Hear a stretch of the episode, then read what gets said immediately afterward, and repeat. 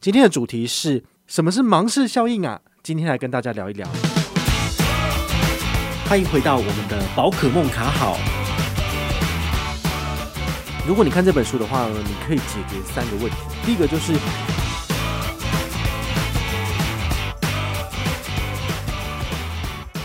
嗨，我是宝可梦，欢迎回到了我们的节目啊。今天呢，还是跟大家聊一下书哦。就是前一阵子我去书局买书，好，然后发现有一本书还不错哦。这本书叫做《盲视效应》，它是什么意思呢？它其实是探讨我们心理学还有我们大脑是怎么运作的。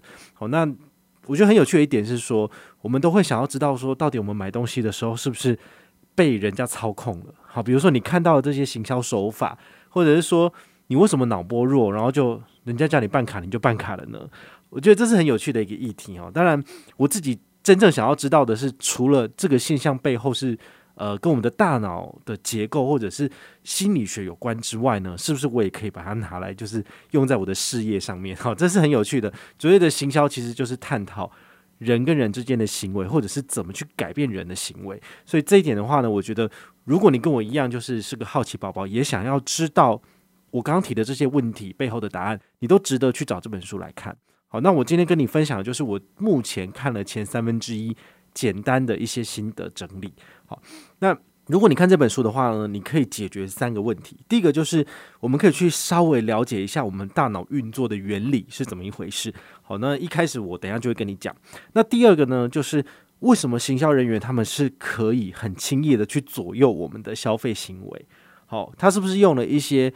比如说锚定效应啊，好，一些特殊的心理手法，而让你去选择他们希望你选择的项目，这点也是很有趣。比如说我们在网络上买东西的时候，呃，我们不太知道这个东西的真正价值是多少，但是当我们在搜寻的时候，我们发现了有三个不同的品牌，那它有三个不同的金额啊。比如说我们要换那个齿轮油好了，我们根本不知道齿轮油多少钱，那它也有一个八十块、一百块跟一百二三个东西放在一起，你会想要买哪一个？好有的时候我们不太知道到底它的真实价格是什么，就会选中间值，好，中庸之道，那就选一百。但是这个一百可能是自有品牌，然后就是说是那一个，比如说呃机车公司他自己推出来的机油啊，但是前面是比如说大品牌的啊，下面的八十块的是最便宜的品牌，那你选择了一个中庸之道，就让他赚钱了。好，所以有的时候他们那些卖场或者是说网络上面的商店，他们的陈列金额。就会影响到你的购买决策。他希望你买什么，他就把那个东西放在那边。好，那还有就是百货公司的标价标准售价多少钱？比如说戴森一台一万四，那他现在卖你一万二，你觉得省两千你就买了。那如果他成本只有两千呢？他就是少赚两千块的差别而已啊。他卖你一万四，他可以赚你一万二，但是他卖你一万二，他只是赚一万块而已啊。所以这个锚定效应真的有差哦。如果他把他的金额锚定在一万四。那么降价两千对你来说是很有吸引力，但是如果它是定价在比如说三千块钱，那它省五百你也觉得好像还好，对，所以它这个中间的差距的这个绝对值的数据，其实还是会影响到你的购买行为。哦，这个是它这里面也有探讨到的。那第三个我觉得很重要的就是所谓的品牌，品牌对我们来讲真的是我们买东西的依据吗？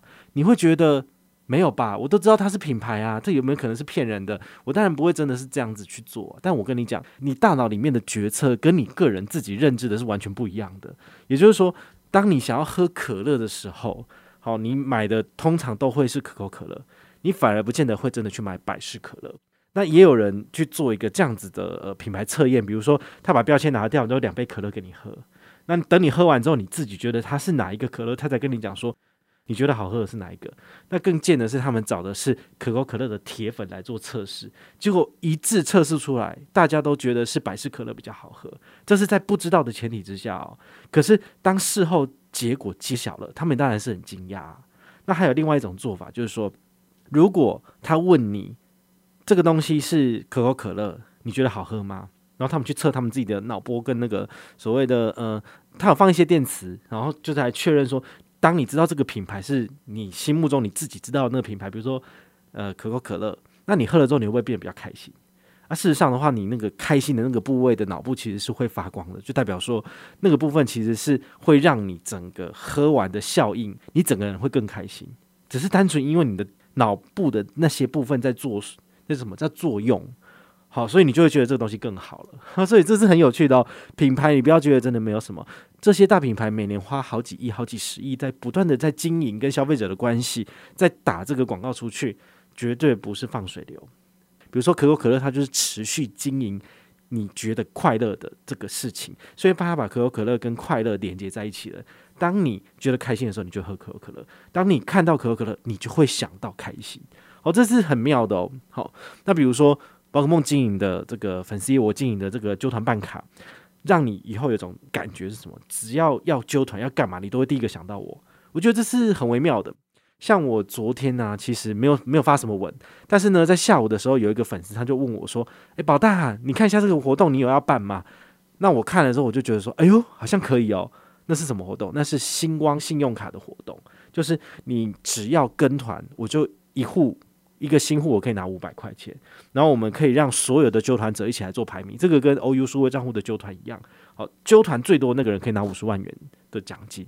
这五十万元的奖金呢，我的做法就很简单，就是全部的人一比例平分。好，所以你只要来跟团，跟最大团，这东西就是大家的。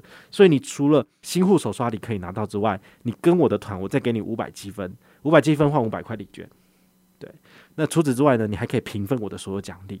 那在这种情况之下呢，大家就会觉得说，好像有利可图，好像我是跟其他人比起来，我是比较愿意回馈或者是让利给大家的，那人家就更愿意跟团啦。所以，当你有一次、两次这样子的经验之后，你以后有活动，你可能都会优先的看看我有没有办，那优先选择我的这个团，这就是所谓的品牌啊，就是宝可梦品牌就是揪团，所以揪团跟我的团就是可以有比较多好康。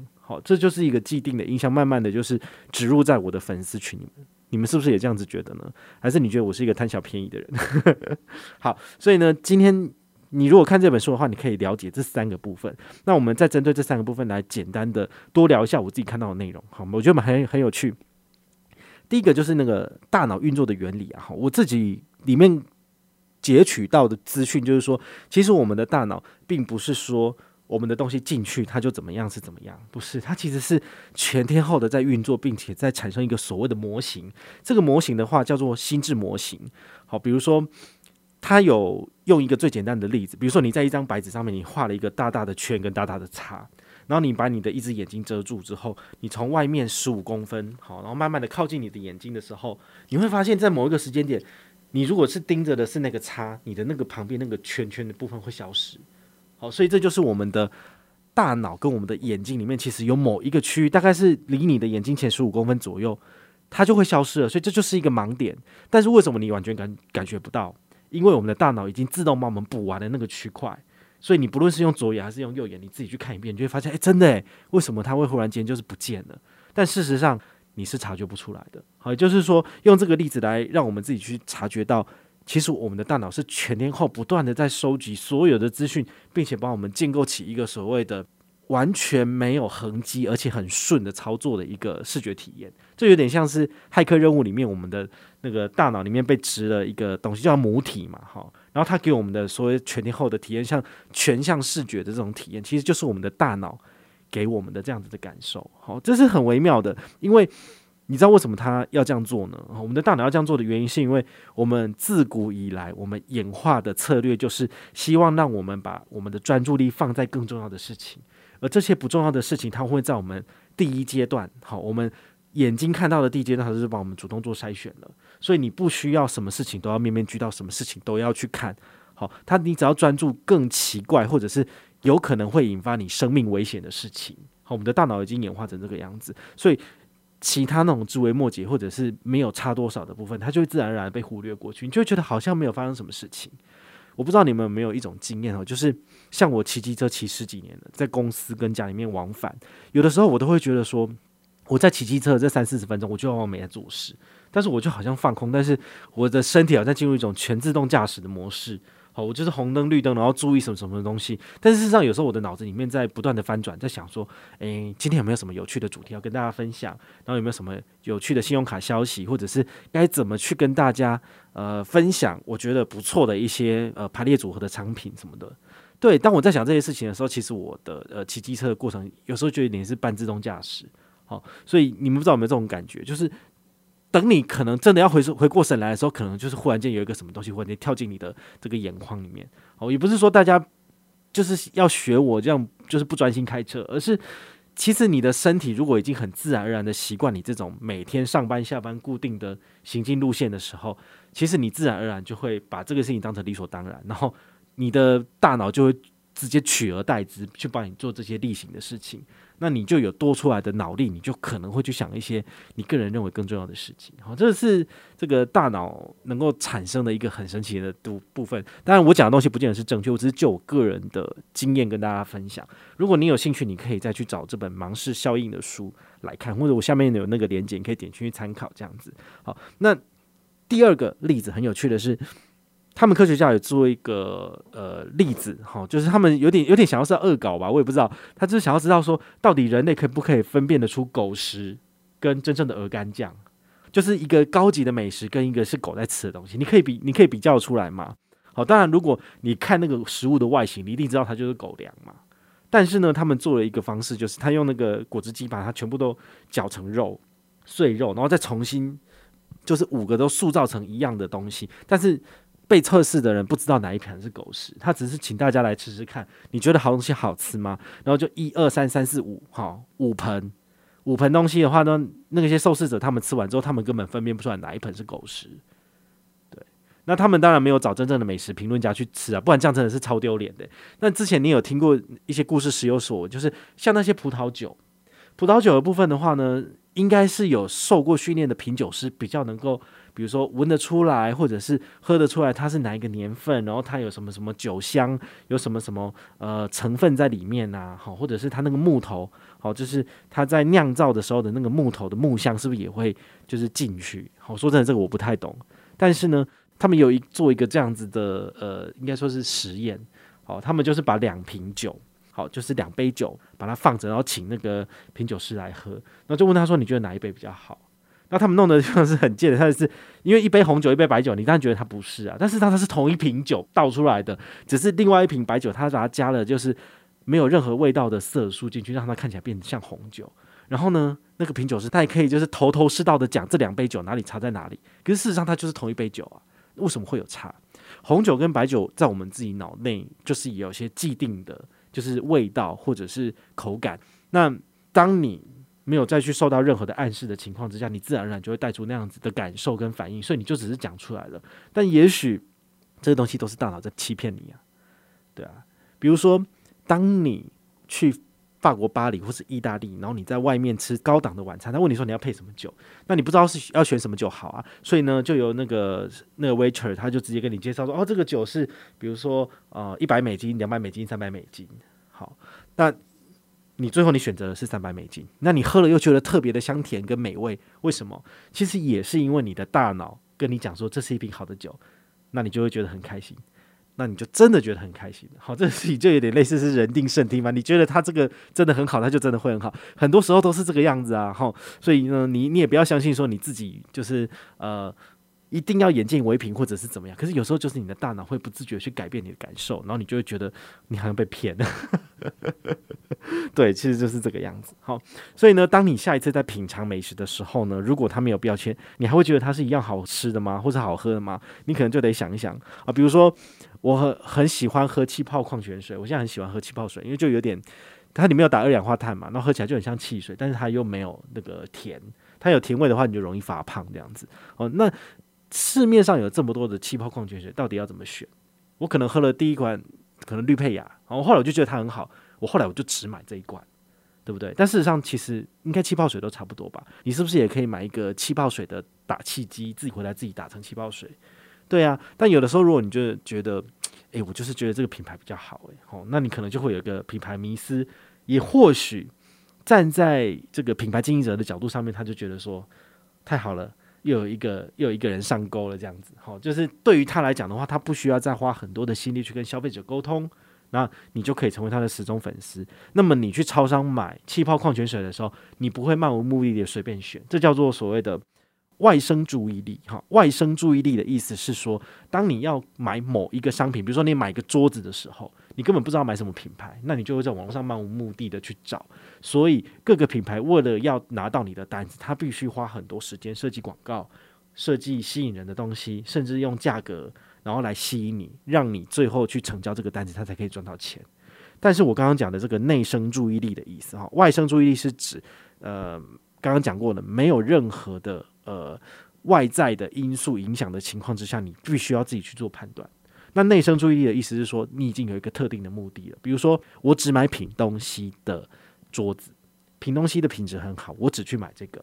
所以呢，我要买椅子、要买桌子的时候，我永远都只去他们的官网或者只去他们的实体门市看。那这就是内生注意力，也就是说，你已经是他们的忠实顾客了。那你要买什么东西，你都会只在那里买。这个同样的例子可以跟大家分享，就像是无印良品，无印良品它所经营出来的这种质感生活，如果你是被它打到的文青，你可能你的生活的吃穿用度，你都会在哪里买？